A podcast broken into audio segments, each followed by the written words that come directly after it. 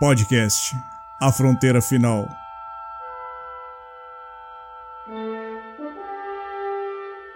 Estes são os logs de viagens da nave Parruda. Em sua missão por busca da verdade e conhecimento e alguns nudes na internet. Audaciosamente indo onde nenhum internauta jamais foi.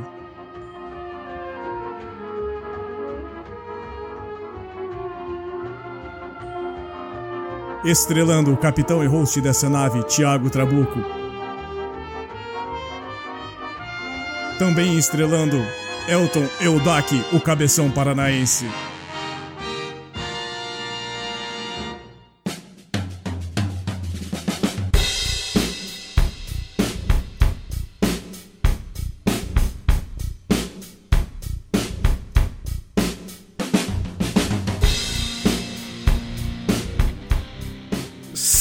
Mercenários intergalácticos! Este quem vos fala, capitão e host dessa nave, Trabuco! Ao meu lado ele, o homem que precisaria de um coliseu para ter a sua cabeça lá dentro, Eudak! É, 60 e poucos episódios, toda vez eu sou humilhado no, na abertura. Mas uma hora minha vez vai chegar, Trabuco. Tô aqui pra isso. Filho da puta. Hoje é um episódio muito especial. Hoje voltaremos às raízes, à cerne, ao MMA de verdade, ao que, ao que o homem e as mulheres também, né? Não vamos excluir as mulheres. Aos que os seres humanos gostam de ver. Sangue, ou como diria meu amigo Zé do Caixão, Joseph Coffee Jove, né? Fangue. Sangue. Não, é Fangue, com F de França. Fangue. Mas antes disso, alguns breves recadinhos. Antes de qualquer coisa, eu tenho que agradecer muito a um ouvinte e amigo já há um tempo que, para quem escuta podcasts durante algum tempo ou escuta vários podcasts assim como eu e o Dak, provavelmente já escutou esse nome em algum lugar por aí, seja ele dentro de um podcast ou dentro de algum grupo de participação, que é o meu querido amigo Cricri lá do Pará, o Petros Davi. E por que que eu tô agradecendo o Petros Davi? Porque em toda a história do NP, a gente nunca tinha tido um podcast editado por outra pessoa. Vocês que nos acompanham regularmente estão vendo que a nossa regularidade não tá muito legal. A gente tá passando por uma série de dificuldades, mas a gente tá aqui gravando agora porque a gente gosta muito de fazer isso. Então a gente não vai parar tão cedo de fazer isso. Pelo menos a gente espera, né, Odak? É, tomara. Há algumas controvérsias por aí, mas a gente tá se resolvendo quanto a isso. então o Petros voluntariamente se ofereceu, falou assim: Trabuco, velho, faz tempo que não saiu o NP, o que, que tá acontecendo? Falei, bicho, eu tenho uns três ou quatro episódios gravados aqui, mas a gente não tá conseguindo nem parar pra editar. Nossa vida tá tão louca que a gente não tá conseguindo fazer. Então os últimos NPs foi o Petros quem, quem editou. E a gente acabou mantendo esse sigilo e provavelmente os próximos serão ele também. Então, qualquer erro, qualquer coisa, Petros Davi é o nome. É... Obrigado, Petros, de verdade. Você, você salvou o NP durante um período, cara. Obrigado mesmo, velho. Você é o cara, velho. Obrigado, Petro. Obrigado. Não, obrigado é daqui a pouco, Odak. Ei, Obriga- esse não é o obrigado do É padrinho. o obrigado é no final, mano. Você fazer a piada do Dan Endo, né? É, nossa, cara. Até eu já tô cansado dessa piada. É. Um outro recado que eu tenho, a gente teve agora em Curitiba, no- na primeira semana de junho, o, o segunda edição do evento Ouvindo Capivaras. E, bicho, foi algo fora da casinha, assim, é algo descomunal. Você conseguir 100 pessoas den- dentro dessas 100, 90% era ouvinte, não era produtores de conteúdo que se reuniram. A gente fez um evento de podcasts para ouvintes, e isso é maravilhoso. E eu confesso que acho que nunca teve isso, pelo menos no sul do Brasil, isso nunca teve. E fico muito orgulhoso de, de ter participado disso, de ter organizado. Tem que fazer alguns agradecimentos especiais para empresas que nos apoiaram para o, para que o evento acontecesse. Principalmente o Megafono, que contribuiu drasticamente com todo o material gráfico, tudo que a gente Pra quem esteve lá presente, ganhou algumas pastinhas, algum material personalizado, alguns adesivinhos. O pessoal da Notrabil, que disponibilizou alguns cookies pra gente. O pessoal da Hero 99, lá do meu brother, do Christian, lá do Café com Porrada. Que tava lá no evento também, e o cara é grande pra caralho, não, não imaginava que ele era tão grande assim. Que também fez uma parte gráfica muito. fez um projeto muito interessante pra gente, foi muito foda. Ó, Rafa, lá do Podiola, cara, pra quem tá começando um podcast aí, ou pra quem já tem um podcast, são duas dicas, Megafone e Podiola. São duas plataformas que uma complementa a outra, e o Podiola é foda, e o Rafa apareceu lá, distribuiu alguns prêmios pra quem tava lá. O cara chegou com uns funcos pra gente pra distribuir. Falou, cara, que, que animal, velho. Parabéns, cara. Obrigado. Ao pessoal da Jovem Pan que nos apoiou também. Obviamente, a toda a escola de comunicação da PUC. Porque se a PUC não tivesse aberto espaço, essencialmente a escola de comunicação da PUC, da PUC não tivesse acreditado no podcast, o evento talvez não, não teria acontecido. Então, obrigado a todos vocês. E obrigado a quem compareceu. Obrigado, essencialmente, a duas pessoas que, se vocês estão escutando a minha voz um pouco mais mole agora, a culpa é de Pensador Louco, que me levou um gorozinho, e de Matheus Mantuan, que me levou outro gorozinho. E eu provavelmente sou alcoólatra por conta disso. Que, que, qual é a visão que essas pessoas, né, têm de você, o Matheus e o Pensador, né? Não, a gente faz um podcast tão sério aqui, cara. Vocês estão, vocês estão corretos. a gente é tão sério aqui, velho. Os caras vão lá e. Mas, foi, cara, sério, foi, foi realmente muito, muito bacana, muito foda. A gente teve uma noite muito. um dia inteiro muito prazeroso. Não tenho o que falar. Para quem quiser, tiver interesse em conhecer o que aconteceu, todos os áudios de todos os debates foram gravados e estão disponíveis em formato de podcast lá no site ouvindocapivaras.com. E você vai ver o Wesley Zop e Douglas Ganso conversando como pessoas normais. Cara, a participação deles foi show de bola, cara. Os caras foram muito, mandaram muito bem. O, o Matheus Mantuan e a Thay também sensacionais. O Pensador sempre muito foda em discussão do Pensador. O, a argumentação dele é muito fantástica. O Yuri, muito bom, cara. A gente teve participações também do, do Jeff, do Tenistas em Ação. E fora os outros podcasts que apareceram, cara. Teve uma galera de podcast também que foi, mas o evento foi realmente do caralho. Escutem, porque para quem gosta da mídia, eu tenho certeza que vai ter um. Vai escutar um papo muito prazeroso. São quatro ou cinco horinhas ao todo. Realmente vale a pena escutar. para quem gosta, vale muito a pena mesmo. E no final, para quem gosta principalmente do NP, a gente tinha se proposto a fazer um, um podcast no final. Seria o, a finalização do evento seria a gravação de um grande podcast. E depois de um certo hiato, enquanto a gente decidiu o tema, o gênio do mal, Douglas Ganso, resolveu levantar e passar o microfone de mão em mão, pedindo para todo mundo falasse algo que alguém não gostasse do Trabuco. Obviamente, então você vai ter 15 minutos de pessoas falando que não gostam de mim. Então foi, foi muito bom, cara. O meu nariz foi muito elogiado. o Wesley, velho, o Ganso é uma desgraçado, é um desgraçado, velho. O Ganso é, cara, foi, mas foi muito bom, cara. Foi muito, muito, muito, muito bom mesmo. Você merece ser humilhado, escrachado mesmo, viu? Obrigado, obrigado. oh, obrigado daqui a pouco. Obrigado daqui a pouco. Mas talvez, talvez seja a sua vingança de 63 episódios, seja desse aí. obrigado, Gus. Bom, eu aqui então pra gente iniciar o podcast de hoje. Qual é o nome do nosso episódio? Vou confessar, foi difícil, né, Trabuco? Mas nós chegamos num consenso. O nome é Na Porrada, os Gladiadores Romanos. Muito bom, cara. O difícil é a gente estar tá gravando hoje. Os ouvintes não sabem que a gente tava fazendo até ligação no WhatsApp para fazer a gravação. Foi, foi tenso, hein? Pra conseguir foi tenso. Muito, cara.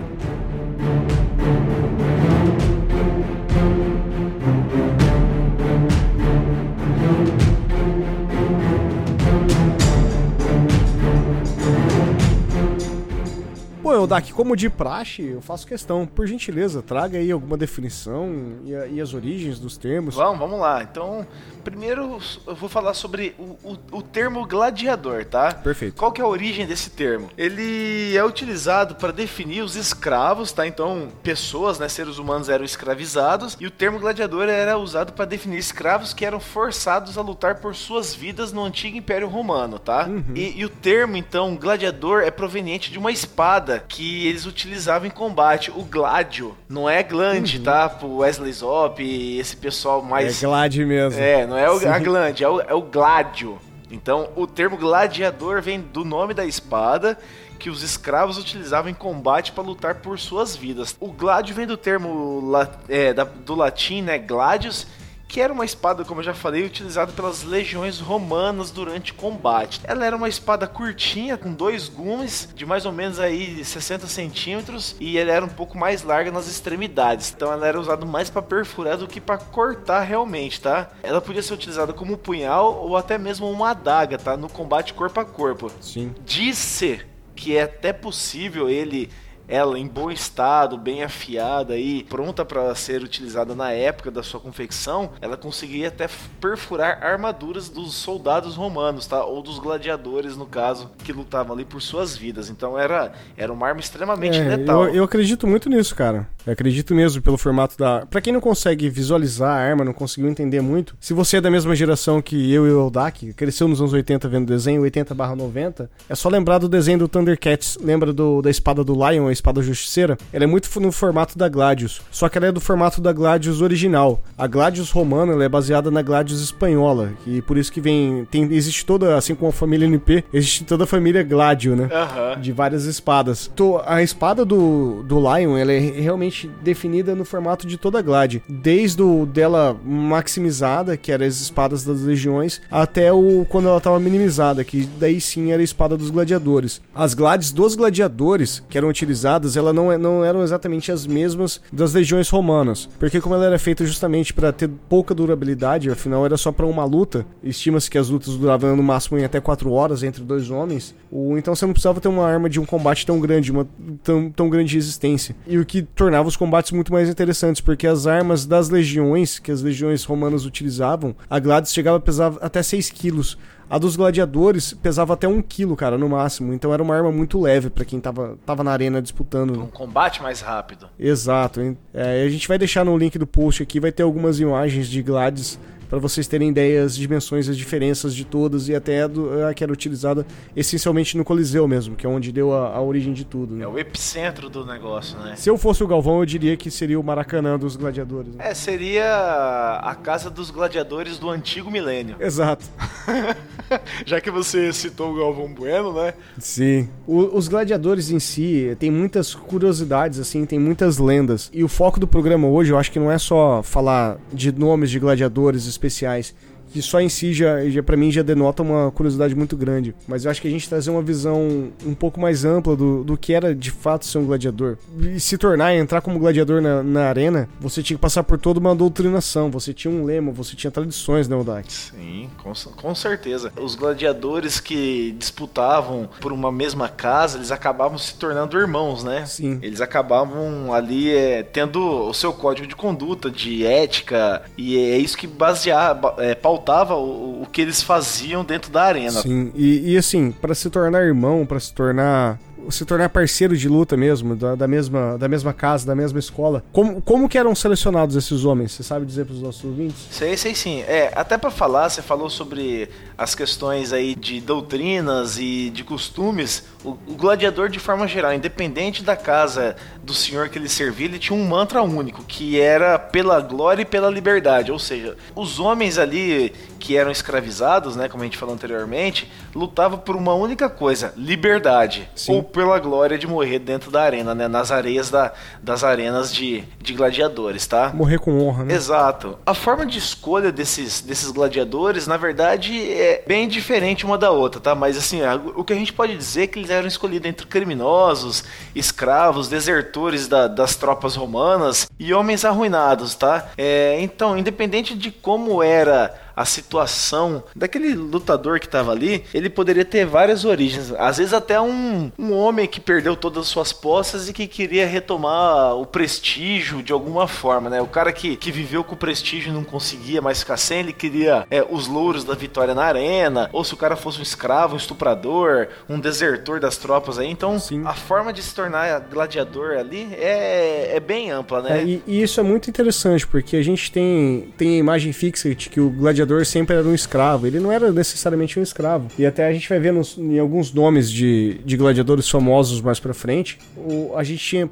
homens de posse que se entraram em dívidas e para pagar as dívidas eles se, se permitiram se, de, se degladiar na arena, que daí ele ou morreria ou quitaria dívida. E um cara de posse, teoricamente, já seria um cara que teria um treinamento um pouco maior ou teria condições de ter tido um treinamento para poder entrar numa arena. E isso é muito conflitante, né? Com um cara que simplesmente era um criminoso, um ladrão de pão ali que tava entrando pra lutar, né? Ah, sim, até se você, conforme você disse, né, Trabuco, basicamente, os senhores, né, que tinham os gladiadores, eles tinham por ter o, o, o gladiador ali, o escravo mais forte, mais habilidoso, como um homem de, de treinamento, né? Além de ele treinar o, o Ludus, que era o lugar que, onde os escravos treinavam, eles, eles treinavam também o seu senhor. Sim. Então, é, você pode, até pela história que é comum para todo mundo, Crasso, que foi quem derrotou o maior escravo gladiador de todos os tempos, ele tinha um escravo que era gladiador,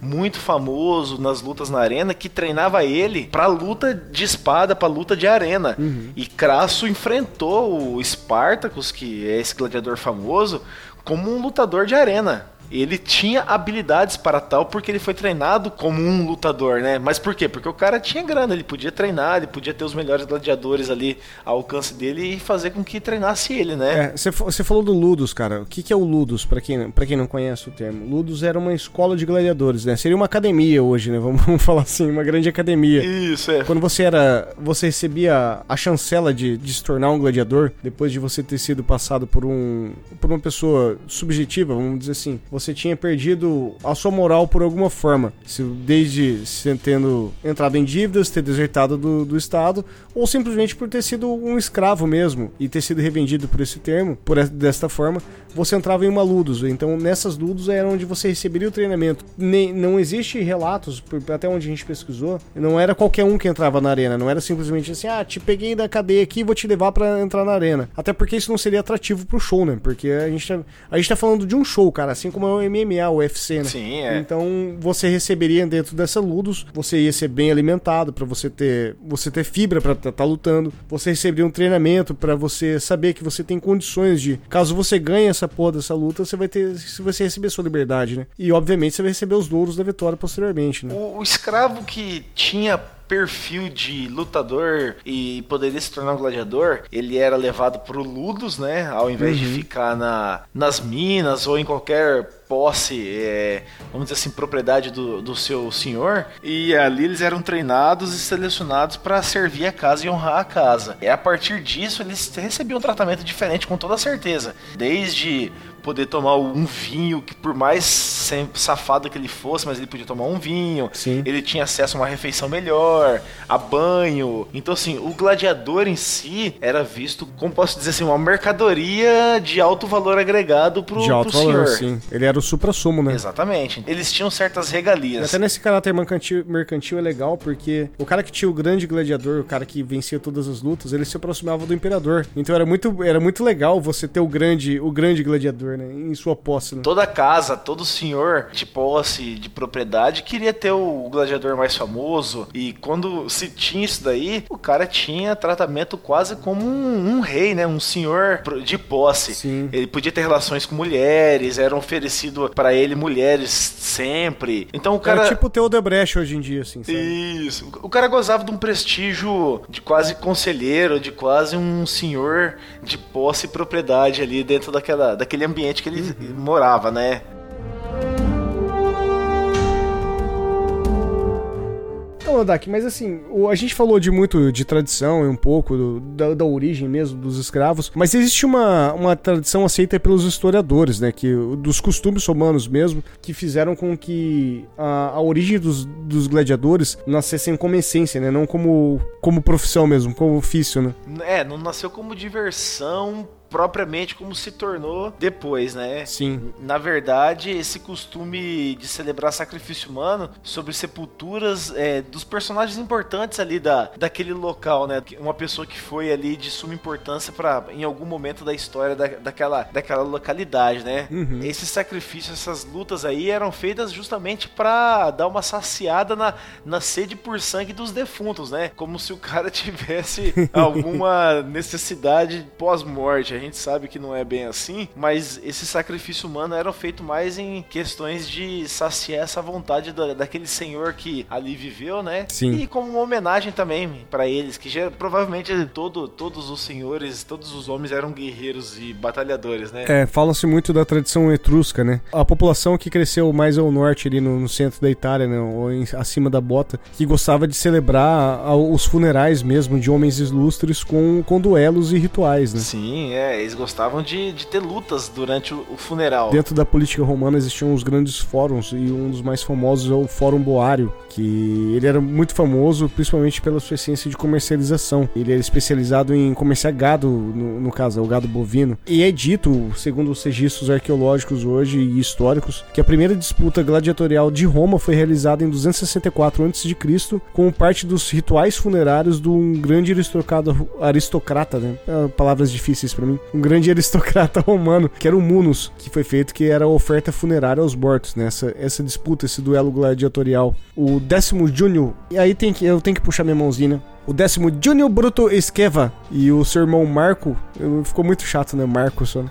Eles organizaram então uma grande disputa em homenagem ao seu falecido pai, com três pares de gladiadores. O, o evento acabou. É isso que eu não, não consegui entender a lógica, né? Eram três pares de gladiadores mas o evento atra atravessou um século, cara. E só terminou em 404 depois de Cristo. Pensa nos, nos velhinhos lutando ainda, sabe? Acho que deram uns pedaços de bambu para ele se matar, alguma coisa assim.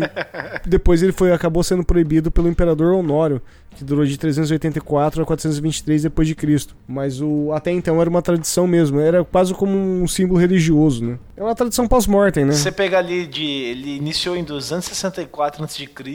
Uhum. e terminou em 404 depois de Cristo. Sim. É um longo período, né? É, onde quantas mil pessoas, milhares de pessoas foram dizimadas ali pelo simples prazer de ver o cara lutar. Então é um negócio que, que, que cara, olha como atravessou muito tempo esse costume. Sim. Mas é, eu entendo perfeitamente, cara. A gente assiste o UFC até hoje, né? É. Ainda fala que tinha saudade do Pride de ter um, tiro de meta, né? E é interessante, né, que durou todo esse tempo e foi proibido pelo imperador, como você falou aí, o Honório. Porém, né, Trabu, que ouvintes, foi proibido, mas isso continuou de forma clandestina, né? Sim. Por muito mais, muito mais tempo mesmo, tá? As próprias legiões romanas promoviam isso. Exato. Durante as batalhas ali, a, as lutas que eles tinham para conquistar território, é, os escravos não eram... Era uma forma, era uma forma de atrair o povo, o povo conquistado, né? Exatamente. É, você promovia diversão para eles, né? Então eles, eles se simpatizavam mais com você. É, e, e como é que funcionava então, Trabuco? Você consegue falar pra gente aí? Com mais detalhes, como que funcionava a luta dentro da arena, como é que era feito, o que, que acontecia lá para ilustrar um pouquinho mais? Sim, no, no, nos principais momentos de Gladiadores, que quando a gente vai se focar, porque a história se perde muito, né? Se a gente pode começar aqui, nunca vai achar o ninho certo, então a gente acabou traçando o fio da, me, da meada aqui para seguir o roteiro. Então, essencialmente, combatentes se enfrentavam na arena, tá? A gente entrava dentro do Coliseu ou as principais arenas que tinham, obviamente o Coliseu era o maior, e a luta só terminava quando um deles morria, ou quando ele ficava desarmado, ou sem poder de combate. Sem poder de combate provavelmente é morto também, né? Porque um escravo sem poder de combate é morto, né? Vamos convenhamos. É, às vezes o cara, sei lá, durante a luta tinha o braço decepado, é, ou uma perna. É. é, aí o cara ficava sem poder, né? Exato. Tinha um responsável por presidir a luta, que provavelmente na época devia ser o imperador ou algum associado do Senado romano ou alguém de muito poder, né? algum grande aristocrata. Aristocrata. Pô, tá difícil. Fala aí pra mim essa palavra. Aristocrata. Obrigado por errar a primeira vez. é um trava-língua. E o povo que tava, o povo que tava presente no, no, local, ele acabava influenciando diretamente na decisão, né? Aquela famosa cena do polegar para cima e polegar para baixo, né? Não bastava só o, o, poderoso falar assim, não, eu acho que esse cara tem que morrer. Mas se a plateia clamasse por vida, ele acabava decidindo em prol a plateia, né? É, geralmente decidir pela plateia, porque como eles diziam, né, o espetáculo era feito pro povo uhum. e a vontade do povo prevalecia. Então eles acabavam fazendo o que o, o que o povo queria para poder dar uma agradada, né? É, na maioria das vezes todo mundo morria, né? Porque o povo foi lá para ver sangue, né? É, isso aí. É, raramente se tinha uma luta muito muito grande, aí sim, uma, uma grande luta mesmo, o povo decidia por todo mundo viver. E, esse, e esses gladiadores voltavam pro, posteriormente, né? Eu acho legal que por muitos séculos a gente teve a luta entre só, só gladiadores e posteriormente foi aplicada outras modalidades, como os, os grandes animais ferozes, né? Com grandes conquistas romanas, foram se trazendo animais de todos os continentes que eles exploravam. É o homem e a sua sede de, de coisas grandes e diferentes, né? Já não, já não satisfazia mais só homem contra homem, né? Os caras tinham que colocar tigres,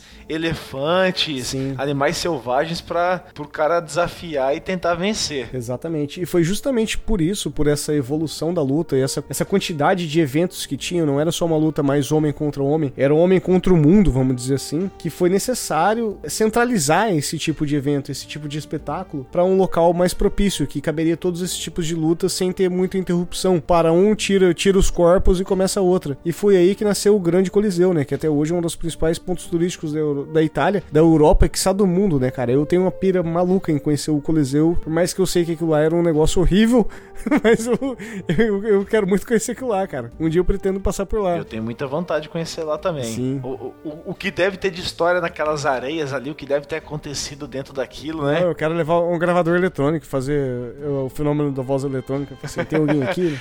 É. Só vou ter que falar italiano, ou basco, alguma coisa assim, né? Até a gente, a gente falou ali, né, que os homens lutavam contra animais, feras e, e bestas, Uhum. mas também vale lembrar, né, Trabuco, que os caras tinham tanto tesão, tanto fetiche estranho naquele período, o que não é diferente de hoje, mas enfim, Sim. colocavam também para homem pra lutar com mulher, com anão, então assim, o que fosse agradar o gosto de cada imperador, de cada aristocrata ali, era feito de forma com que atendesse à necessidade do cara, né? Ou o desejo dele ali de ver alguma coisa muito bizarra, né? Sim, a luta de anão devia ser bonitinha, né? Convenhamos. Umpa Lumpa contra o. Ah, o dono da fantástica fábrica de chocolate, o Willy Wonka. Willy Wonka, né? Exatamente, imagina isso.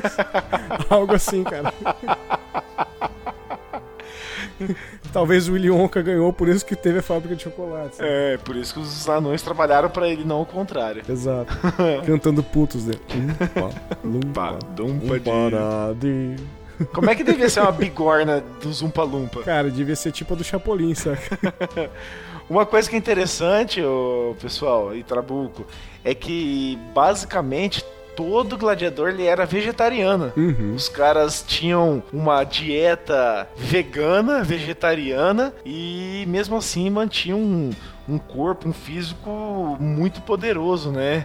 Provavelmente faltaria algum tipo de nutriente, uma proteína, alguma coisa, né? Então, mas a dieta vegetariana vem muito do, do conceito do escravo mesmo, né? Você não vai dar uma carne que custa caro pra caralho pro cara. né? Tem muito, tem muito desse quesito também, Você né? não vai deixar o seu escravo na sua fazenda comer manga e tomar o leite das suas vaquinhas, né? Exato, cara. E, e eu acho legal que. Posteriormente, a gente acabou pegando registros aqui. Foram feitos muitos estudos em esqueletos de ossadas encontradas desse período aí, que remete aos gladiadores mesmo. E de ossadas que de fato eram de gladiadores, que conseguiram comprovar. E os que eram derrotados, quando o pessoal optava pelo polegar pra baixo, né? Que, que deveria ser morto na arena, caso ele não tivesse sido derrotado ou morto dentro da luta, eles eram mortos com um golpe na jugular, cara. Então era um negócio dilacerava pra- basicamente pra arrancar a cabeça mesmo, decapitar mesmo, né? E se o cara tava debilitado e não conseguia nem se levantar, eh, ele ficava de quatro ali mesmo, do jeito que ele tava, e recebia um golpe nas costas ali, uma- uma- provavelmente uma espadada, né, com a Gladys,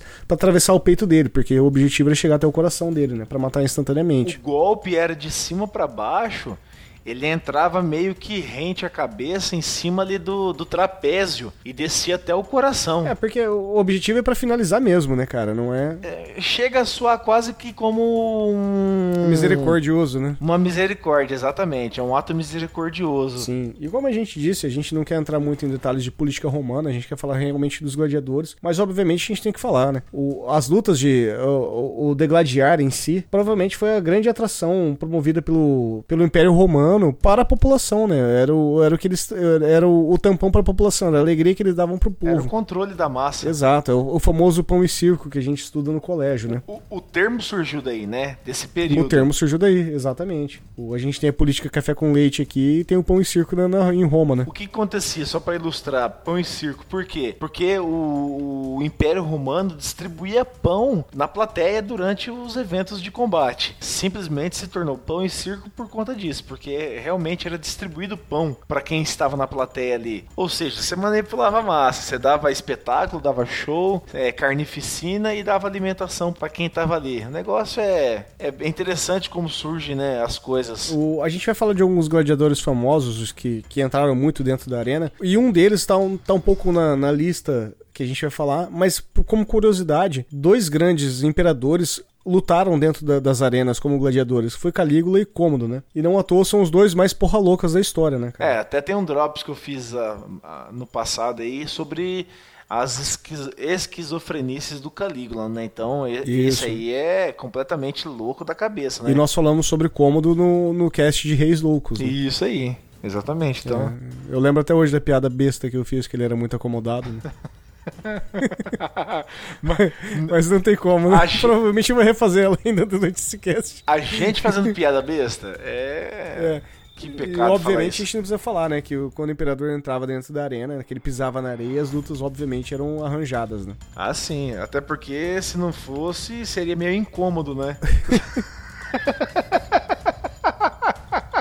Aí já tô fazendo piadinha ruim. Como você disse, Odak, o, o golpe fatal, né? Só pra gente fechar mesmo essa parte. O golpe fatal que era dado, né? O, o golpe finaliza, de finalizado mesmo. O, ele era conhecido como Caronte, que era o, o barqueiro mitológico que era responsável por carregar as almas pro inferno e entrava para pegar o corpo, né? Tinha, um, tinha alguém que simbolizava, né? O Caronte, né? O, sempre tinha o, o palhaço de rodeio, né?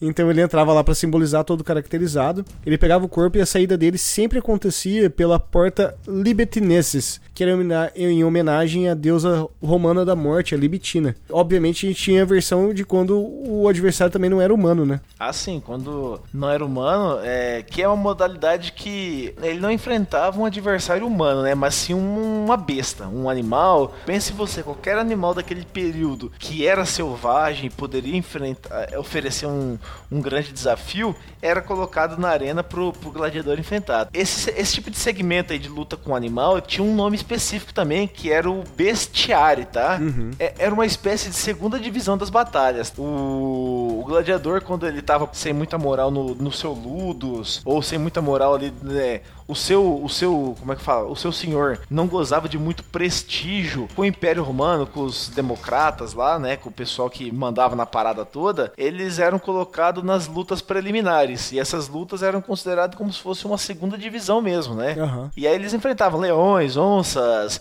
qualquer animal, como eu disse, que fosse selvagem oferecesse perigo. É, imagina assim, cara, para os romanos antigos não tem muita diferença para nossa civilização hoje, né? Hoje a gente só tem vivendo na rua cachorro e gato, né, cara? Vamos, vamos convenhamos, lá não devia ter muita coisa diferente disso, né? No máximo umas galinhas andando no Império. Uhum. Chegar qualquer outro animal aqui é tão assustador pra gente quanto pra eles, né? É, ainda mais o Império Romano, que a gente sabe muito bem quão grande foi a sua extensão, né? O seu, seu domínio. Sim. Quanto que eles não abrangeram de território e de possibilidade de ter animais selvagens sob o seu domínio, né? uhum. né? Devastadores culturalmente que eles eram, eles também eram grandes colecionadores, né? Então provavelmente ah, tinham de tudo.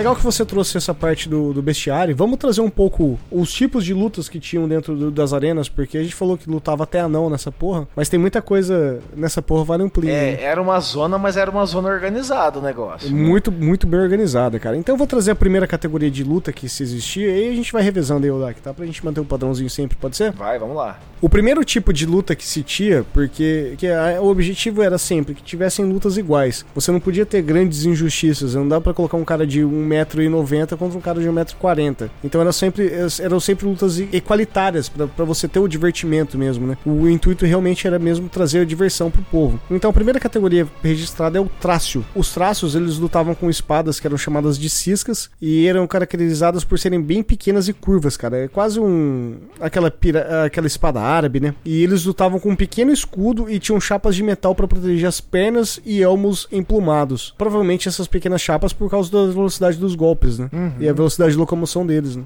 É, e é interessante falar também dos traços aí, Trabuco, que os traços, na verdade, além de ser um estilo de luta, era um povo específico de uma área remota da Itália, né? Uhum. Provavelmente esses homens deveriam ter uma habilidade especial, como os armamentos que você citou também, e eles só lutavam entre eles por conta dessa, dessas habilidades desse tipo de armamento, né? Uhum, com certeza. Então você vê que era, era, eles eram bem segregados. E, e com fila da puta não é, né? Porque você lutava com o seu próprio povo para divertir divertir. Sim. A- a- Você era forçado a fazer isso. né? Exatamente, às vezes o cara podia ser o vizinho seu, seu cunhado, e tava lá lutando contra ele, né? Mas enfim, Cunhado, beleza, né? nós não estamos lá e eles também não estavam nem aí pra isso, né? O próximo da lista seria o Secultor. Os Secultores, eles eram guerreiros de peso. Eles utilizavam elmos que cobriam todo o rosto dele, né? O elmo são aquelas máscaras Aham. de, de aço, né? Só que cobria todo o rosto, menos os olhos que ficava ali tampado também, mas com uma grade que dava pra eles poderem enxergar alguma coisa. E eles possuíam grandes escudos também que protegiam todo o seu corpo. Eles utilizavam armas e eles eram treinados basicamente para lutar com gladiadores do estilo retiário, que seria o próximo aí que você vai trazer, né, Trabu? Eu acho muito legal que tem toda essa sequência, assim, de, de organização, né? Geralmente uma categoria se liga a outra por algum motivo.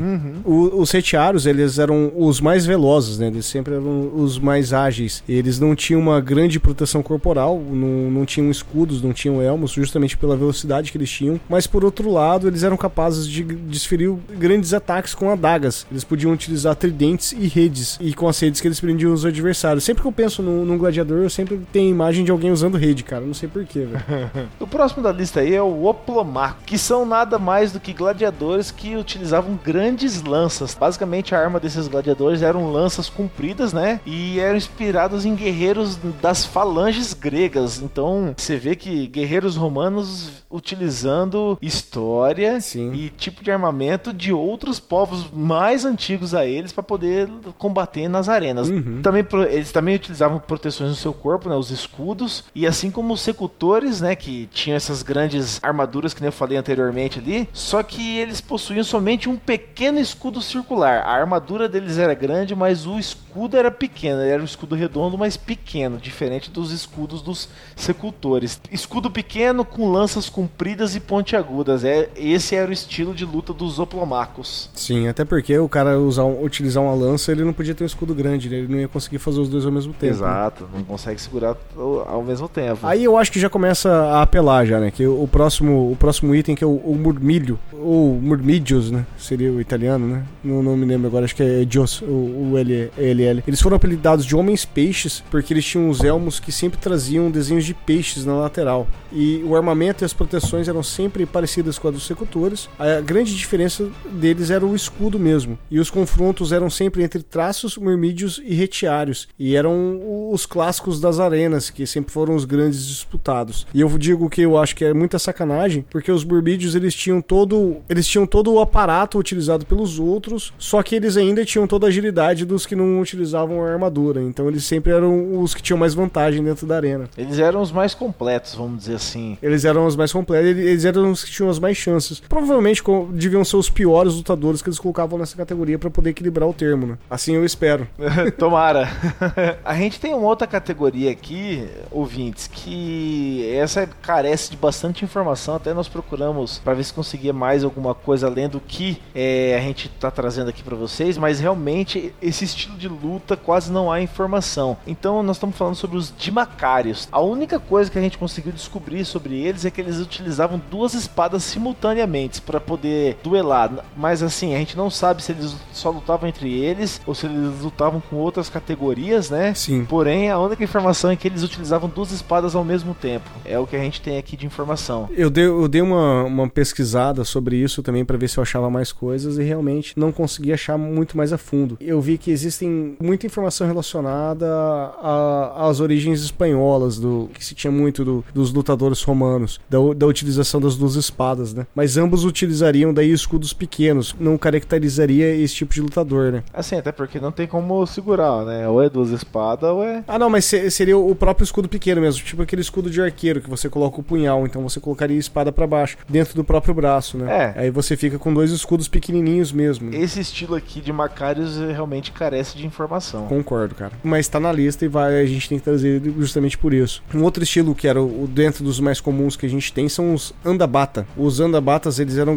gladiadores com um nível hierárquico bem menor e eles lutavam totalmente vendados, às cegas. Eles tinham um elmo tampado, o elmo provavelmente era utilizava algum tipo de solda para ficar totalmente às escuras. Eles eram muito bem protegidos por armaduras e não carregavam nenhum tipo de escudo. E frequentemente eles estavam montados em cavalos, então colocava o cara totalmente vendado a cavalo só pra tumultuar a parada, O né? negócio era, era a humilhação do cara, né? Porque você não não vai lutar de verdade e ainda tem que passar por essa situação de usar um. Você vai morrer, né? Você vai morrer. Se você sobreviver, porque você conseguiu ficar no cavalo, né? O, o próximo da lista são os Equites. Eles eram andabatas superiores, ou seja, é, eles lutavam com o elmo vendado. Eles não lutavam, na verdade, com o elmo vendado, carregavam escudos e podiam usar diferentes tipos de armas. Só que eles estavam sempre montados assim como os andabatas, né? E eles poderiam lutar em grupo, como se fosse uma caravana, uma cavalaria guerreando com outra cavalaria. Você já tinha mais gladiadores na arena ao mesmo tempo. Eles não estavam vendados, né? E poderiam utilizar um escudo. Era uma luta mais, mais rápida também, por estar a cavalo, mas não muito distante do que os andabatas tinham como tradição. Sim. E todos eles vão ter imagens caracterizando no link do post.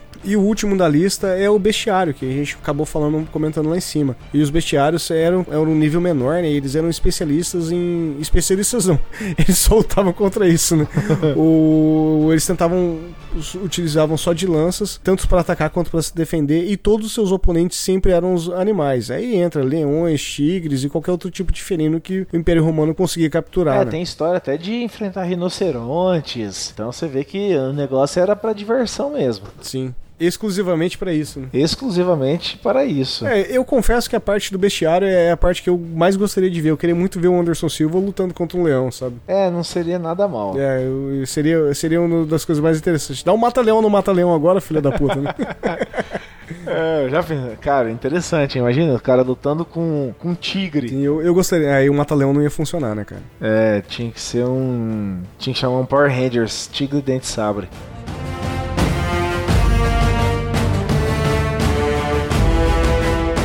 Mas até então, Dak, tudo que a gente falou até agora foi a pesquisa mais. Foi a parte mais fácil do, do que a gente se propôs a falar. Porque o grande interesse nosso realmente era falar sobre grandes gladiadores do- das arenas que se tinham. Porque existem realmente nomes que ficaram marcados na história. Que a gente encontra de tudo escrito em. Em porcelanas, a mil anos depois, a, a 5 mil quilômetros de distância, em uma época sem internet, então eram realmente grandes lendas. E existiram grandes lendas dentro dessas arenas. E por isso a gente acabou se- separando alguns nomes, né? Dos grandes lutadores de MMA da época, né? Os lutadores do antigo milênio. Lutadores do antigo milênio, né? Parafraseando o nosso querido O Gabu. detalhe nisso tudo aí, Trabuco, é que esses gladiadores estão aqui na lista porque realmente os feitos deles eram muito grandes e poderosos, de forma que em alguns locais, em algumas casas, em algumas, é, em alguns ludos, eles se tornavam referências e os senhores deles acabavam às vezes até mandando fazer busto, aquele porque a gente conhece bem, né? Eram feito o pai morria e o filho mandava fazer um busto de argila, concreto, sei lá o que que era aquele material, para deixar numa sala especial. Certos gladiadores tinham a honra e o privilégio também de ter um busto seu feito para deixar na história gravada para sempre, é para eternidade, literalmente, do feito que ele tinha conquistado, né, por aquela casa. Com certeza, cara. E, e- e isso é algo que nem Game of Thrones traz. né? Isso tá gravado na história de forma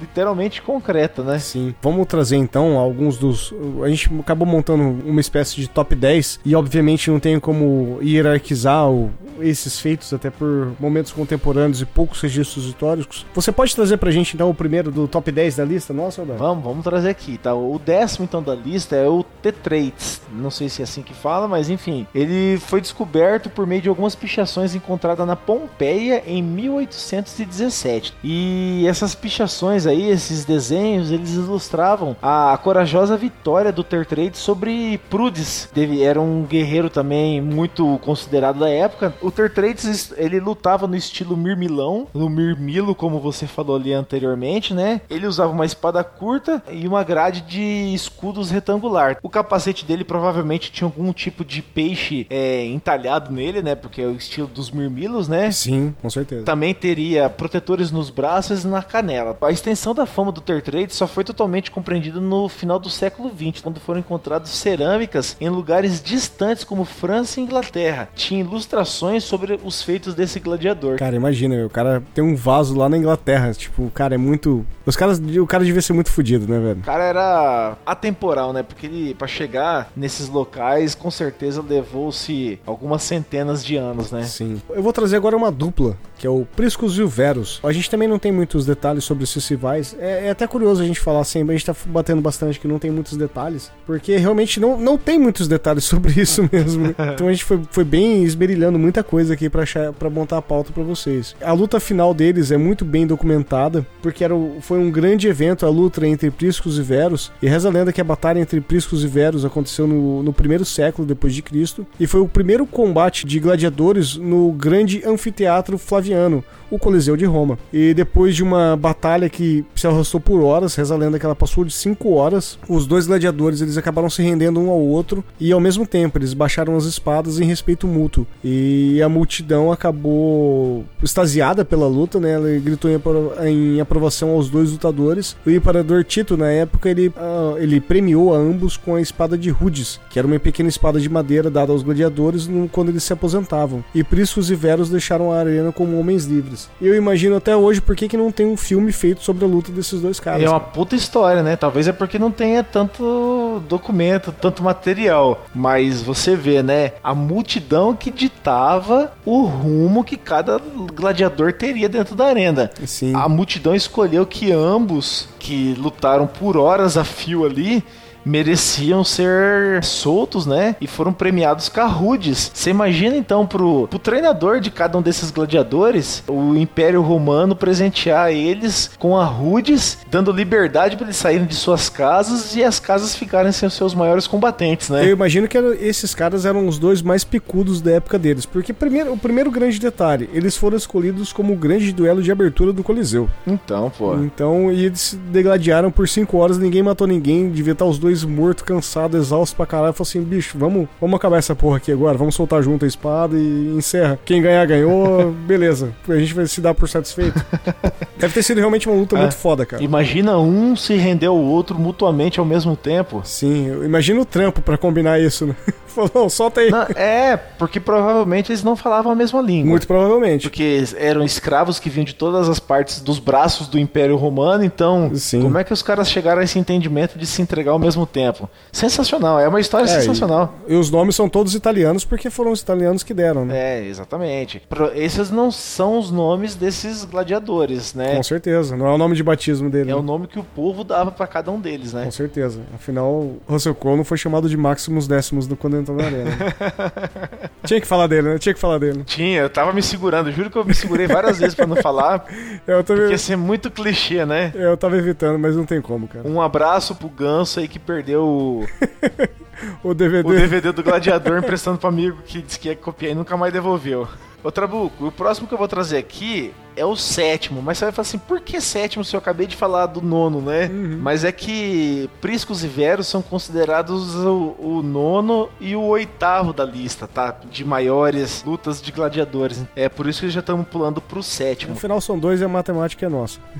isso, e a matemática é clara, a regra é clara. A regra é clara. Então vamos lá. O sétimo da lista tem o nome de Espículos, que era um gladiador famoso também do primeiro século depois de Cristo, né? Com certeza contemporâneo ao, ao que você trouxe agora, né? Os Priscos e Veros. E ele teve uma especial relação de proximidade com um suposto maligno imperador de nome Nero, conhece? Conheço, conheço. Minha mãe tinha um cachorro com esse nome. É ração, né? Isso. Então, após inúmeras vitórias de Espículos, Nero concedeu para ele palácios, escravos e riqueza além da imaginação de um homem escravo daquela época. Quando Nero foi deposto em 68 depois de Cristo, ele pediu aos seus assessores para encontrar Espículos, porque desejava morrer na mão do famoso gladiador. Mas o Espículos não foi encontrado. Sim. E aí o que aconteceu é que Nero acabou acabou sendo forçado a tirar a própria vida. Loucura, né? Há controvérsias quanto Nero tirar a própria vida, mas eu acredito que possa ter acontecido. Isso, tem, tem bastante controvérsia. Mas realmente era um nome muito importante. Mas o cara procurar o gladiador que, que ele presenteou com tantas honrarias, né? Sim. Com certeza ele devia ter uma, uma importância ali muito grande pra, pra Nero, né? O próximo da lista é Marcos Atilius. E Marcos Atilius, ele entra naquele caráter que a gente tava falando, que ele, ele era um romano,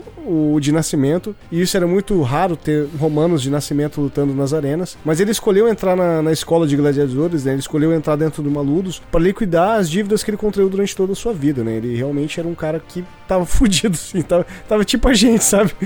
E na primeira batalha dele, logo de cara, ele derrotou o tal de Larus, que já era um gladiador extremamente reconhecido, que ele pertencia a Nero. O cartel do Hilaros era muito significativo, ele tinha vencido 13 vezes seguidas. E na primeira luta do cara ele foi lá e derrotou ele. O Attilus ele ainda passou a derrotar um outro grande gladiador, que era o Reacius Félix, que tinha ganhado 12 batalhas seguidas. E os feitos de Attilus foram narrados em grandes mosaicos e pichações que foram descobertas somente agora em 2007, cara. É muito recente isso, né? É recente demais, né? Uhum. Imagina o que, que não tem perdido por aí. O cara entrar na arena e pegar dois caras foda assim, já, já derrotar de cara, é, é muito peculiar, né? Então, pô, ele derrotou Hilaros, que tinha vencido três vezes seguidas, e depois Raécius Félix, que venceu duas vezes seguidas. O cara realmente era bom, né? É como a gente falou, né, Trabuco? Esses caras com mais posse, com poder, que tinha suas grandes casas ali, eles treinavam com os melhores gladiadores da, da sua casa, né? Então, o cara cair numa luta dessa, é, ele tinha um certo poder, uma certa habilidade para poder lutar, né? Com certeza, cara. O, o, próximo da lista aí que eu vou trazer para vocês é o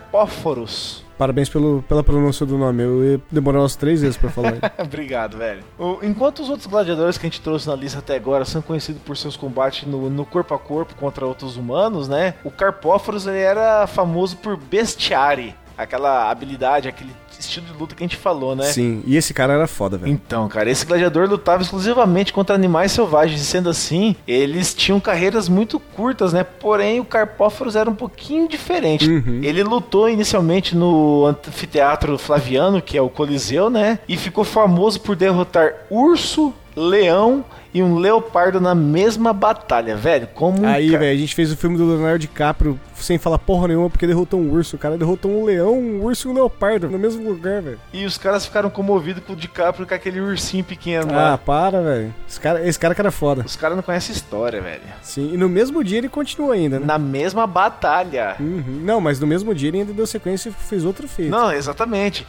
Ele continuou depois dessa, dessa luta aí com esses três animais. Ele ainda entrou na arena para derrotar um rinoceronte. Cara, a gente sabe muito bem que o rinoceronte é um bicho um tanto quanto pacífico. Não, o, rinocer o rinoceronte é o animal que mais mata seres humanos ao todo durante o ano. Não, eu, eu sei disso, cara. O que eu ia falar é o seguinte: ele é muito pacífico se ele estiver quieto no, no, habitat dele. Ele não fica caçando humano para matar, assim como os leões de Tsavo, uma onça. Eles não caçam por natureza. Eles ficam no canto dele lá. Com certeza. Pastoreando, fazendo o que eles têm que fazer. Porém, se um ser humano entra no raio de ação dele, meu amigo, você pode saber que você tá enroscado. Sim, exatamente. Só que o Carpóforos ele conseguiu derrotar o leão após lutar com esses três animais gigantescos que a gente falou, né? A história diz que ele matou então um total de 29 animais selvagens, tá? Em um único dia, levando os fãs e os companheiros dele à loucura, né? E chegaram a comparar o Carpóforos com o Hércules, cara. Olha só, transcendeu a, a imagem e o nome desse, desse camarada, né? Cara, se o cara mata um cachorro pra mim, ele já é um vitorioso, já, sabe?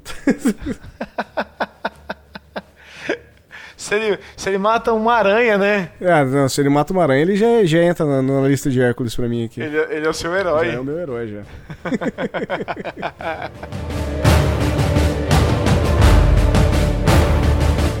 O, próximo da lista é o Critius, o Critius, né? Crixus, Crixus. Né? Ele era um gaulês e ele era o, o braço direito do número um dessa lista, que a gente vai falar um pouquinho mais pra frente.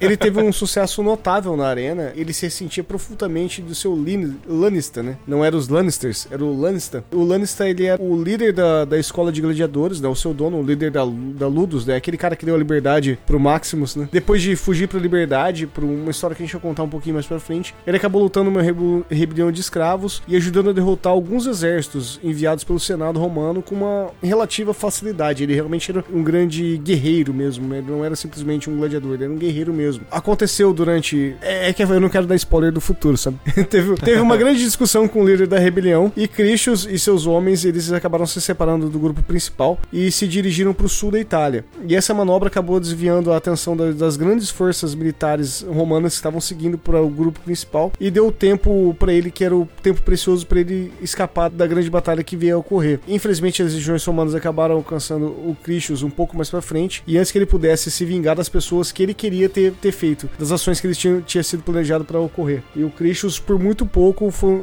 não, não sobreviveu, assim, deu, deu sequência na, nas batalhas que estavam travando. Cara, para quem assistiu Spartacus, seriado, sabe do que a gente tá falando. do Stars, sabe exatamente do que a gente tá falando. E é um retrato perfeito disso que você acabou de explicar. Mas não vamos dar spoiler não, depois a gente fala de Spartacus. é, exatamente, não vamos dar spoiler não. Mas o bicho é fudido. Esse ressentimento que você falou ali atrás contra o seu lanista vem por conta que ele era apaixonado pela serva da Domina. Domina é a, é a mulher, esposa do lanista, dono da casa, né? E ela tinha várias mulheres que serviam a ela. Só que a esposa desse lanista dele também era apaixonada por ele. E eles transavam eventualmente para satisfazer o desejo sexual da, da mulher. Pode crer. Da dona da casa. Só que o Crixus ele se apaixonou pela empregada da senhora da casa. E sabendo disso, a esposa do lanista ali mandou o marido arrumar um jeito para sumir com a mulher. E ela foi mandada embora para as minas de, de pedra, para minerar. Cara, eu queria mandar. Nesse momento eu lembrei do Christian do Café com Porrada que me fez obrigar. Ele me obrigou. Eu, na verdade, eu tava bem bêbado já nessa hora, no... depois do ouvindo, do, do, ouvindo, do ouvindo Capivaras, a gente foi pra um bar todo mundo. Ele me, me fez cantar pagode, eu lembrei da história, eu falei assim, eu me apaixonei pela pessoa errada. lembrei do rolê agora. Mas interessante, cara, como um dos maiores gladiadores por conta do coração Sim. consegue fazer tanta coisa, né? Mas vamos pro terceiro aqui, Trabuco da lista? Bora, bora. O terceiro se chama Flama, ou Flamar. Ele era um escravo sírio e os sírios naquela época não tinham uma boa fama de serem pessoas honradas e honestas, né? Uhum. Mas enfim, ele era um escravo sírio e ele acabou morrendo com 30 anos, tá? Morrendo novo. Novo, por, por esse tempo, na verdade não, por esse tempo ele já era velho já, né? A galera morreu com 40 anos. Né? E ele, com 30 anos, já tinha lutado 34 vezes e, ter, e tinha ganho 21 desses combates, tá? Então, o cara nasceu num campo de batalha, né? Ele nasceu dentro de uma arena. No cartel dele, então, nove batalhas terminaram empatadas, sendo ele derrotado apenas quatro vezes. Dos feitos do Flamo, o mais admirável foi ele ser premiado com a Rhodes quatro vezes. Caralho, né, Só que quando a Rhodes era dada para ele, ele era libertado das correntes lá da escravidão, né? Só que ele não queria, cara. Ele se recusava a receber a liberdade liberdade e ele optava por ficar lutando na, nas arenas dos gladiadores. O cara não queria liberdade, cara. É, eu, eu acho essa história estranha, cara, de verdade. Porque não faz muito sentido, né? Convenhamos com a história. Você tá lá pra, pra matar ou morrer. E a partir do momento que você ganha liberdade, você tá pronto pra morrer. Mas se você quiser morrer e quiser continuar, se entrega, né? Se deixe ser morto, né? Então, mas se ele ganhou a luta e ganhou a Roots pra, pra ser solto, ele podia simplesmente catar as coisas dele e ir embora e viver uma vida normal. Exato, é, mas é isso que eu tô falando. Tipo, ele recusou isso. Só que o cara tá tão acostumado com aquela vida, cara, que ele não sabe o que ele vai fazer fora dali. É tipo o Morgan Freeman saído da cadeia e tentando voltar de volta. Né? É, mas você imagina, velho, o cara tem 30 anos, velho, lutou 34 vezes. Ele não conhece o mundo exterior, ele só conhece a arena. É, é, é luta pra caralho, velho. 34 é luta pra caralho. Então, se o cara lutou 34 vezes, ganhou 4 vezes a Rudes com 30 anos, ô velho, o cara só viveu dentro da arena, ele não sabe o que, que é o mundo lá fora. Sim. Por que, que ele vai pra um lugar que ele não conhece? O... E dessa vez agora, Odak, o próximo da lista eu tenho que essencialmente invocar o nosso querido Gladiador e falar do, da atuação do Joaquin Phoenix, que foi maravilhosa no, no Gladiador, né? Como cômodos como Cômodos. Ele, ele interpretou o Cômodos e o Cômodos ele tá na lista porque ele, ele era realmente um imperador que era apaixonado pelos combates. E a gente vê isso muito no, no Gladiador, né? Até o final do Gladiador. Não, não, não, dá, não, não dá pra dar spoiler do Gladiador, né? Ah, tem 15 anos já, pode dar spoiler. É, quem porra. não assistiu tá errado, né? é um puta filme, cara. Gladiador é um puta filme. Maximus! Maximus! Maximus. Eu, eu, sei de eu sei de todos os erros de tudo, mas é, é maravilhoso, cara. o Cômodos ele era conhecido por ser um grande narcisista mesmo. Ele se achava que ele era o, o, maior e mais importante homem do mundo, como a gente disse lá nos Seis Loucos. Ele, ele tinha uma pira que ele achava que ele era o Hércules. Ele acreditava de verdade que ele era o Hércules. Ele inclusive vestia roupas que diziam que o Hércules usava, como exemplo Pérez de Leopardo, né? Dentro dos gladiadores, na, no, no grande coliseu, o Cômodos ele acabava lutando com alguns gladiadores que estavam armados com espadas espadas de madeira. E ele costumava lutar contra animais selvagens também, mas esse só quando eles estavam presos ou feridos. A maioria dos romanos, obviamente, não, não apoiavam cômodos com, nas suas façanhas, nas suas lutas, as suas falsas proezas né, dentro, dentro da arena, e eles acabavam acreditando que isso era uma forma de desrespeito à própria forma de comunicação que o governo criou com a população. Né? As suas vitórias sempre eram realmente muito. eram muitas lutas que o pessoal sempre vaiava muito. Ele acabou com isso, ele acabava pegando cidadãos romanos para colocar dentro da, da arena para lutar contra ele. Mas a grande maioria dos cidadãos que, romanos que ele lutavam eram com pessoas com deficiência física, cara. Esse cara é muito bizarro, velho, de verdade, velho. É, a história dele. Ele é escroto, né? Eu fiquei muito puto já com ele no, no cast de, de Reis Loucos, velho, de verdade. E, ele, eu acho que ele, de todos ele foi o que mais me incomodou, cara. Porque além de tudo ele era muito cômodo, né? Precisava fazer essa piada. De novo? De novo, né?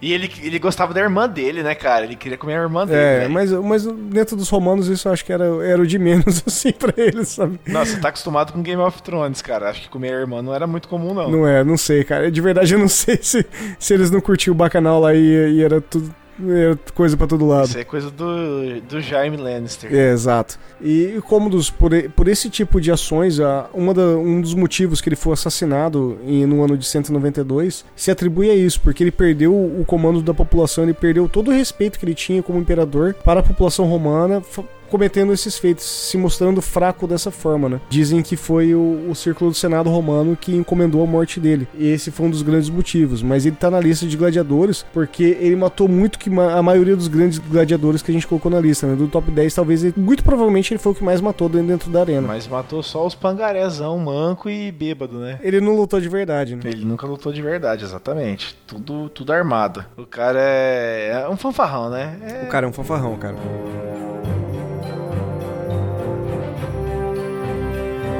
Próximo na lista, obviamente, vai ficar pra um cara que assistiu Spartacus. Né?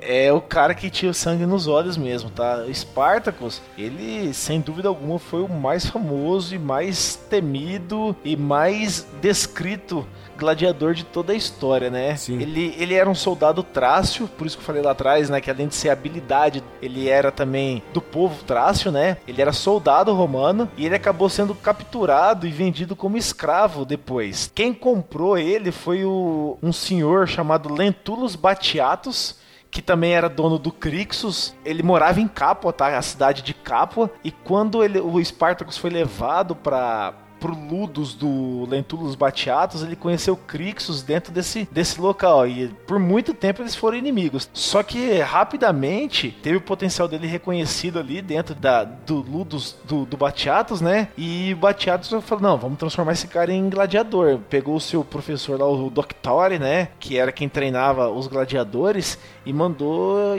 enfatizar o treino em cima dele porque ele sabia que o cara tinha potencial para ser um gladiador muito fodido. Só que o grande problema todo da maior revolta que aconteceu e fez com que Espartaco se rebelasse contra o seu senhor foi a mentira que ele acabou contando, porque Espartacus queria lutar na arena para sair por causa da esposa que o Batiatus disse que recuperaria para ele, né? Que a esposa dele havia sido levada para as minas de pedra. Uhum. O Batiatus recuperou ela, só que no meio do caminho mandou forjar um ataque à caravana que estava vindo a esposa dele e mandou ferir ela para ela morrer nos braços dele. E isso acabou vazando, ele ficou sabendo e aí ele ficou fudido mesmo. Falou: quero que se foda, eu vou tacar o terror em tudo isso daqui. Justo, né? Oh, muito justo, com certeza. O cara, o, o Batiatus traiu, né? A confiança do, do Spartacus. E ele tava tão feroz, cara, que olha só ele conseguiu convencer a todos os guerreiros que lutavam ali dentro do, do Ludus do Batiatos a se rebelar contra, contra o seu senhor, inclusive convencendo Crixus que ele já estava sabendo que a namorada dele havia sido mandada para as minas de pedra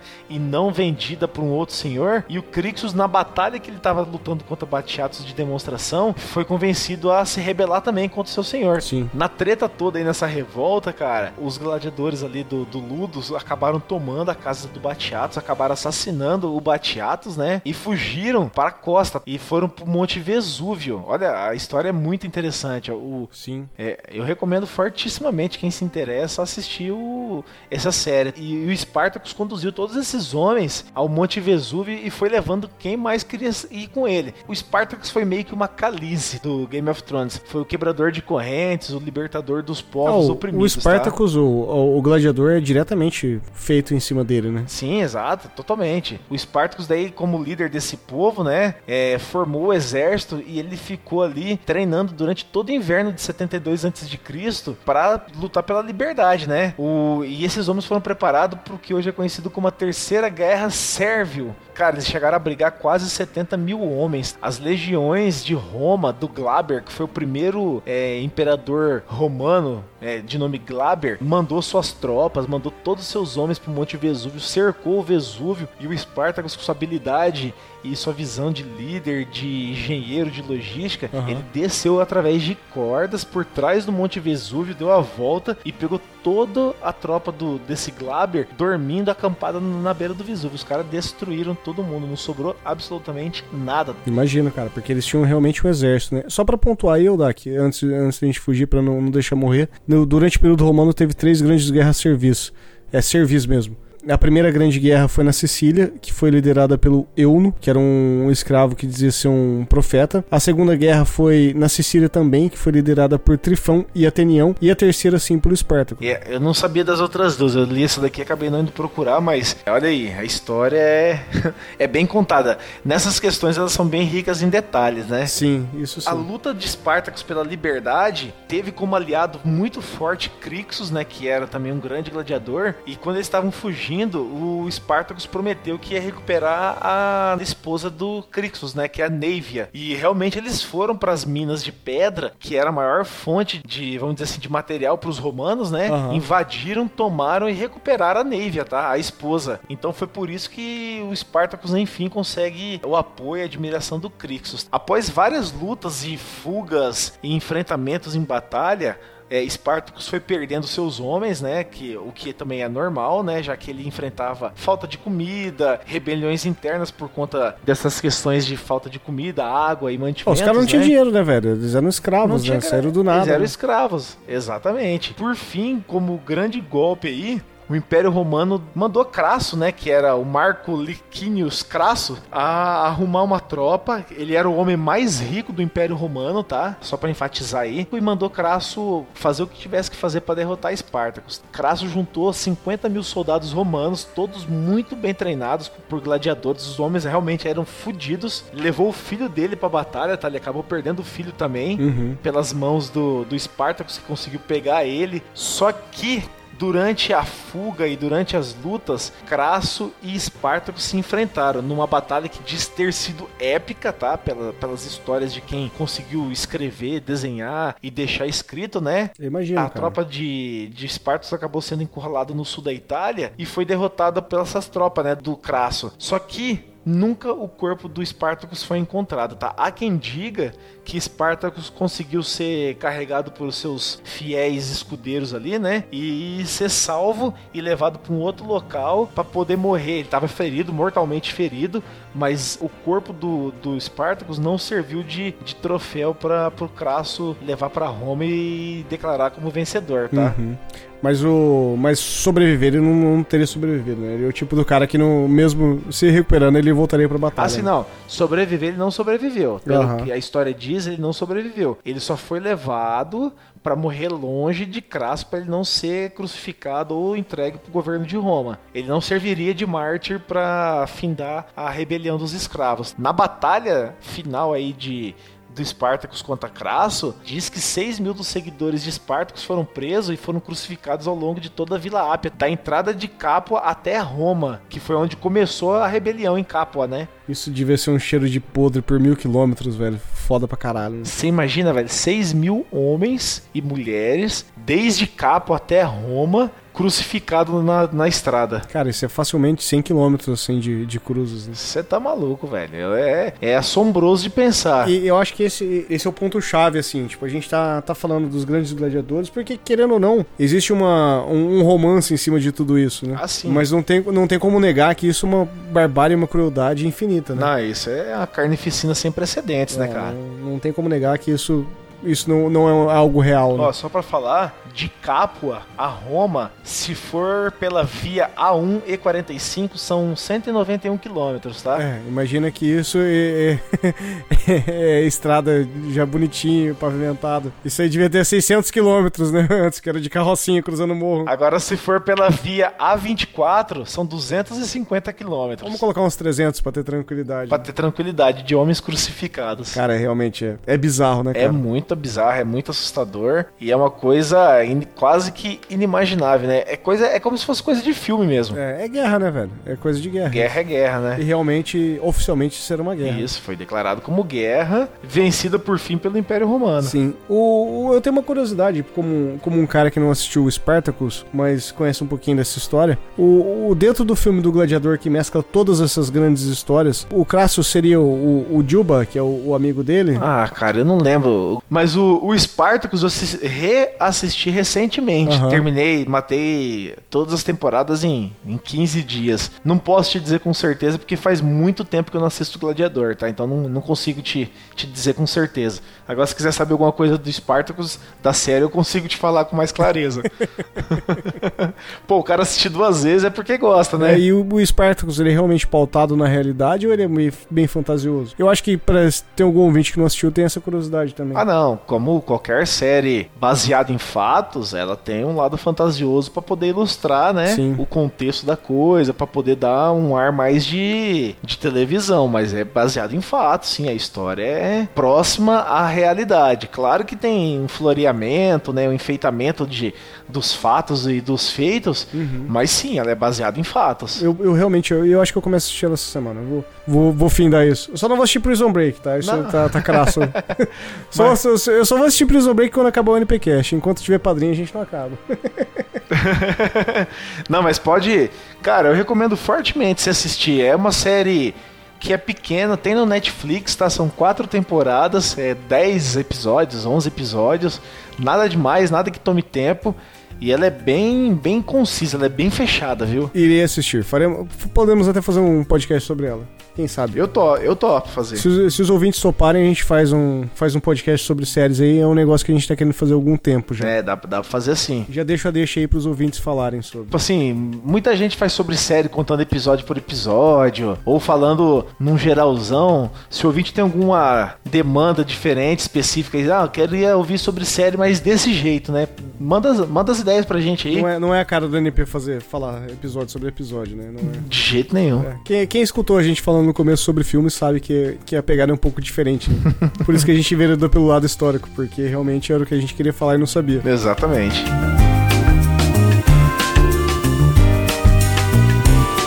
Bom, ouvintes, acho que é isso. Acho que a gente conseguiu sintetizar bastante a ideia que a gente queria trazer. A gente tomou muito cuidado para não entrar no, na história política romana. Acho que vocês perceberam sobre isso, que a gente fugiu muito de alguns detalhes, e porque a gente queria realmente falar sobre gladiadores. E é um tema que eu e o Dak a gente tá conversando, acho que desde os primórdios, quando a gente começou a falar sobre esse tema, né? Mas é, era sempre assim, como falar, né? A gente não queria só trazer o, o top 10 gladiadores. Não, não tem como trazer só isso, né? A gente sempre quer trazer um contexto um pouco a mais sobre, de informação para vocês, que é sempre trazer e informar o, realmente o contexto que estava acontecendo na época. Eu acho que a gente conseguiu, Dak. Você tem alguma consideração final pra gente colocar pro, pros nossos Não, a, o que você falou é, ilustrou legal. Isso já era um dos assuntos que a gente fazia muito tempo que queria falar. A gente tem focado em história do Brasil tal, mas a gente tem algumas histórias também que nós gostamos, né, Trabuco? Sim. E a gente queria trazer, a gente ficava assim, pô, mas a gente tá falando tanta história do Brasil, vamos manter essa ali. Não, vamos sair, vamos falar mais alguma coisa diferente. Eu acho que a gente conseguiu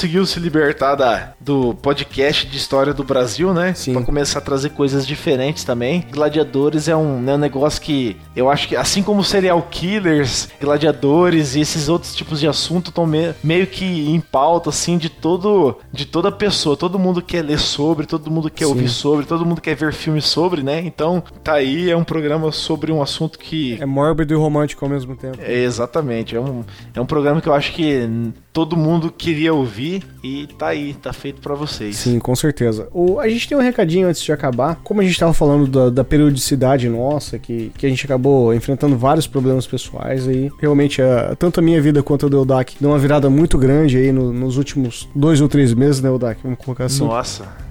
Cara do céu, nem fale. Desempregado dois meses, assustador. Tá realmente bem, bem difícil para todos nós. A gente é, é, chegou até a cogitar, até brinquei no início do cast de, de, de encerrar. E, mas a gente não quer, a gente gosta muito de fazer isso. Então a gente optou por ter uma periodicidade mensal, né, Odak? A gente acabou conversando. E eu acho que dentro da periodicidade mensal é o que a gente consegue entregar de fato de conteúdo mesmo, de conseguir manter a bola cheia, assim, sabe? Porque a gente sabe que se a gente tentar fazer algo em um tempo menor, o nosso tempo não, não vai bater. Não, a gente não vai conseguir entregar a mesma qualidade do que a gente sempre entregou. E para fazer um bagulho pelas coxas, eu acho que não, não é, não, nunca foi o nosso propósito. Então, se for pra fazer pelas coxas, a gente vai gravar sobre, sei lá, Marvel e DC e falar sobre qualquer merda.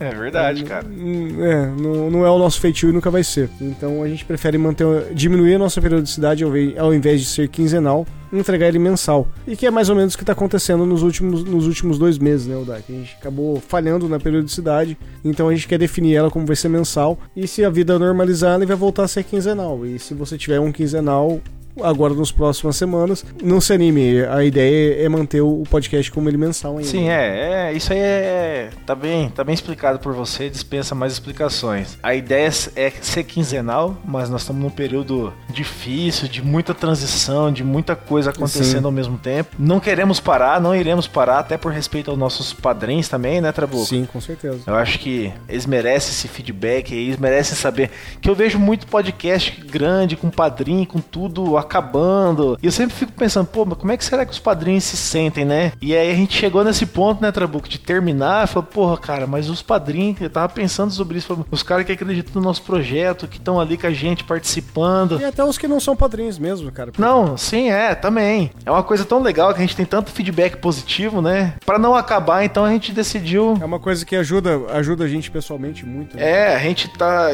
estudando, querendo ou não, a gente tá estudando, né, Trabuco? A gente tá lendo, a gente tá pesquisando pesquisando, a gente não tá deixando esse lado nosso parado, né? Que é uma coisa que a gente tende a abandonar um pouco, que é a questão de estudar, de aprender, né? De buscar informação. Uhum, com certeza, cara. E o feedback de vocês é muito caloroso e ajuda muito, muito no, nós continuarmos. E é por isso que a gente tá, tá, tá levantando a lebre aqui. Falou, ó, vamos ser honesto aqui. Não, é, era um negócio que a gente tinha que ter feito antes. E vamos, vamos, vamos manter mesmo a linha de raciocínio, vamos, vamos ser mensal. Que mensal dá, dá, pra, dá pra gente seguir. Eu acho que a gente tem que falar isso, sabe? É, é até meio chato no cast falar, mas é, acho que a gente tem que falar, né? Mas devemos essa satisfação, né? Sim, e devemos principalmente para as pessoas que acreditam no nosso projeto oficialmente. Não só as pessoas que compartilham e, e, e dão feedbacks positivos ou não, mas as pessoas que disporam a pagar e, e ajudar a gente mensalmente, que são os nossos padrinhos. E dá um plim aí, o Petros.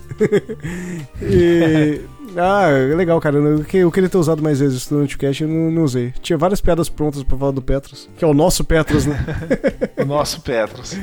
Então a gente tem uma ferramenta que é o Padrim, que é o padrim.com.br barra NPcast, que é onde você ajuda todos os podcasts da família NP. Como você, a gente tá falando aqui de séries de dificuldades, agora a família NP tá revo sendo revitalizada. Vai entrar um novo podcast agora dentro da família NP, que vai ser um podcast produzido por eu e minha esposa. Bem, é bem diferente de tudo que tá aqui dentro e provavelmente de tudo que você já escutou como podcast, mas eu acho que vai ser muito interessante. O Mysterium vai estar tá saindo novamente agora, o dentro da segunda temporada de Exorcismos. Até brinquei com o Dak Tava conversando com ele sobre alguns e-mails que eu tô trocando com o pessoal. Tô trocando e-mail só com o Vaticano para vocês terem ideia de como tá sendo bem, bem zeloso a parada. Vou entregar ele em formato Netflix, então vai ser. Todos os episódios vão ser entregues de uma vez. A gente tem mais um ou dois podcasts que estão para sair ainda. Eu estou em negociações com duas editoras para fazer alguns podcasts muito bacanas para vocês. Então acreditem no, no, nosso projeto que ele ainda tá, ele ainda tá seguindo, sabe? E por isso que eu tenho que agradecer de verdade todas as pessoas. E o nosso padrinho só aumenta, só contribui mais. E e é maravilhoso isso, de verdade. É maravilhoso vocês estarem botando um zelo de confiança e, e atrelando vocês mesmo a, a, nossa história. Então por isso que eu quero pedir aquele crasso obrigado, Eldak, para os nossos padrinhos. Eu vou trazer os nomes e você manda lá. Claro. O primeiro de todos que tá aqui na nossa lista é Laurêncio Santana dos Santos. Obrigado. O próximo é o meu querido monge, o Yuri Brawley de Paula Faz. Eu vou falar sempre errado, Yuri. Obrigado. O próximo lá de direto de da terra da direto da como que é? Direto da Mata Atlântica, Olavo Montenegro de Souza. Obrigado. Meu querido Edson Ogihara, o maior corintiano de todos. Obrigado. Luiz Seigo. Obrigado. Você não vai fazer piada que ele é cego, não? Não, deixa quieto. Hoje não, hoje sem piada. o Hudson Paganini dos Santos. Também não vou zoar o Hudson, obrigado. Eles falam assim, nos paga só pra dar um play, então. o Rodolfo Santana. Obrigado. Tem dois Santana no negócio, né? Tem, cara. Tem o Santana 2000 e o Santana 86. tem o meu querido Pensador Louco, que me deu uma grande cachaça, a coisa mais linda do planeta. É, fala você obrigado, então. Obrigado, Pensador. Leandro F. Andrioli. Obrigado. Micaela Borges. Obrigado.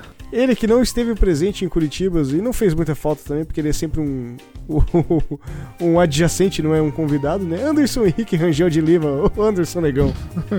Obrigado. Lá do Chorume. Outro que eu, eu, devo ter uma. Eu devo passar uma imagem muito ruim, né? De, de alcoólatra. Outro que me deu uma grande cachaça, que vem lá do grande tranqueira da curva de Rio, Matheus Mantuan. Obrigado. Silton Júnior. Obrigado. Você pergunta onde tá ou eu pergunto? Doendo. Aonde tá doendo? Obrigado. o maior ciclista de todos os tempos, Philip Stephan. Bicha. Oh, obrigado. Não, mantém, mantém esse adjetivo. Eloy Carlos Santa Rosa. Obrigado. Só manter o adjetivo.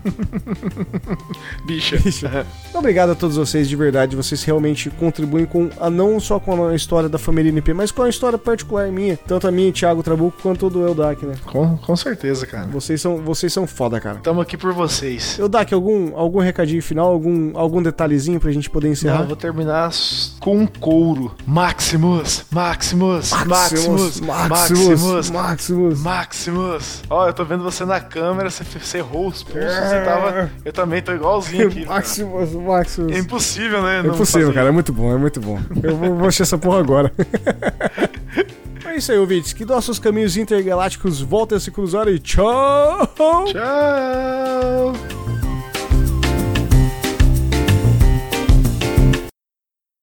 A espada justiceira, no caso, porque quando ele tira da manopla, ele vai gritando: Espada justiceira, dê minha visão além do alcance. Acho que era isso que ele gritava, né? É, antigos espíritos do mal. Ah, ah não, não, esse, é outro. Esse, esse é o Temer. não, o Munha. outro cara. Foi mal. é que eu vi uma foto da churrascaria e achei que tinha esse, esse rolê. O... Mano, tem um puta de um morcego voando aqui dentro da minha edícula, velho. Puta morcegão mesmo, mano. Tô achando que ele vai entrar no quartinho daqui a pouco, tá ligado? Você tá falando aí dos bagulho, eu tô só vendo, vendo o vulto passar na porta aqui voando em círculo, tá ligado? Tava se cagando já. Não, eu, eu sei que é um morcego, sabe? Mas, tipo, se entrar aqui, fudeu. É tipo barata, mano. Barata voou, todo mundo corre, tá ligado? Aham. Uhum. Entrou um morcego aqui, você correndo essa porra, tá ligado? Sai fora, mano. Sai, da, sai eu daqui. sei que não é um morcego que vai chupar sangue o caralho 4, mas vai entrar, tá ligado? Sai pra lá, bate. Sai, vai, sai fora, mano. Vai procurar outro Robin, velho. Não vou dar o cu pra você, não. Com certeza ele devia ter uma, uma importância ali muito grande pra, pra Nero, né? Sim, e assim como você citou a, a ração Nero, acho que a gente pode falar, fazer uma propaganda gratuita de três grandes rações italianas, que é o Nero, o Samúdio e Dog Shaw, né? Samúdio. É um filho da puta mesmo, viu, velho? Samúdio é italiano, pô. Muito filho da puta, velho. Confesso que eu tô me segurando para fazer as piadinhas ruins, cara. Não, faça, cara. Faça, faça. Eu preciso, eu preciso me tornar uma pessoa melhor. ah, o uísque tá começando a arder a garganta, cara. Isso é errado. Isso é ruim, na verdade. É. Cara, eu realmente tomei meia garrafa de uísque. Você tá louco, velho. Eu tomei quatro garrafinhas aqui de 350. Estou meio meio passado. Pretendo acabar ela até domingo ou o próximo jogo da seleção.